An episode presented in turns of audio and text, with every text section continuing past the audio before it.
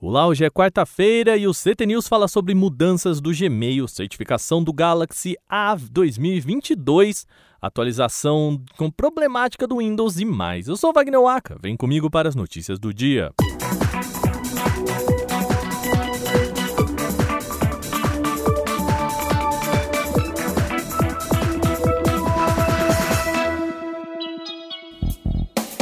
Google anunciou uma reformulação do visual do Gmail, prevista para chegar aos usuários na próxima semana. A aparência renovada do gerenciador de e-mails deve mudar a forma como chat, meets e espaços estão dispostos hoje. A mudança deve ser gradual e opcional até o final do segundo trimestre de 2022, quando vai substituir o layout atual.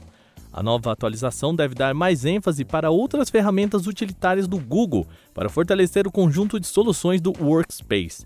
A ideia é ampliar os recursos para que eles deixem de ser apenas janelas posicionadas ali no Gmail e possam ter a sua identidade própria.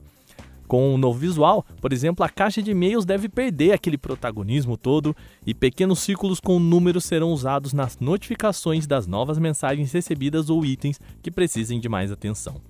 A partir de abril, qualquer pessoa que não tenha ativado o visual deve ser migrada automaticamente para essa nova experiência, embora possa voltar ao padrão antigo nas configurações. Isso pelo menos por algum tempo, até a chamada visão integrada se tornar definitiva.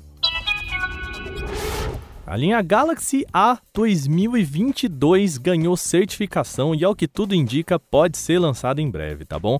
No total, são cinco dispositivos registrados: o Galaxy A13, Galaxy A23, Galaxy A33, Galaxy A53 e Galaxy A73. Mesmo que tragam configurações bastante distintas entre si, alguns dos novos intermediários da Samsung podem ter em comum o fato de não possuírem mais aquela porta P2 para fones de ouvido, sabe aquela portinha que você coloca o seu fone? Além disso, os celulares também deverão vir com o Android 12 instalado de fábrica em conjunto com a interface One UI 4 da Samsung. Caso a empresa mantenha cronogramas semelhantes a anos anteriores, os dispositivos da linha Galaxy A devem ser lançados a partir do mês de março. Computadores com Windows precisam ficar ligados e conectados, veja só, por pelo menos 6 horas contínuas para receber atualizações via Windows Update. A notícia foi revelada pela própria Microsoft. E o que acontece com os aparelhos que não ficam esse tempo todo ligado? Bom, eles podem ficar sem as compilações mais recentes, incluindo correções de segurança. Essa medida foi batizada pela Microsoft de conectividade de atualização e apresenta dados importantes, especialmente para empresas nas quais a rotina de computadores é um pouquinho mais restrita. Segundo a Microsoft, metade dos computadores que rodam Windows 10 em versões mais antigas não ficam ligados por esse chamado tempo mínimo. O mesmo vale para pacote de segurança, tá?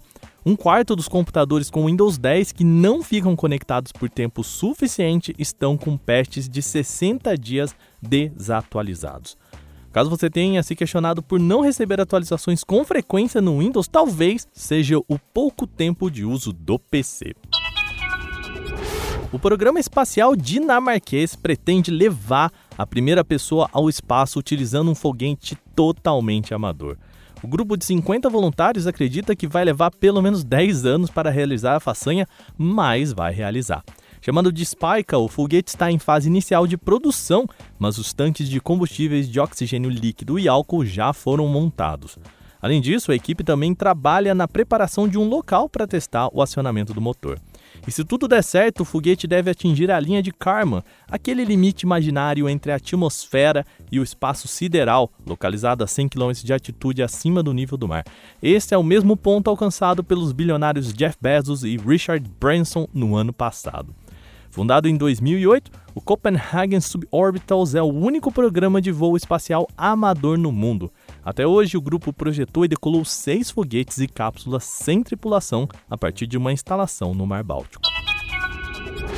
Bom, vamos para uma notícia triste, mas importante por aqui. Morreu nesta terça-feira, aos 90 anos, o ator e dublador Isaac Bardavi, que estava internado desde o dia 26 de janeiro por conta de um enfisema pulmonar.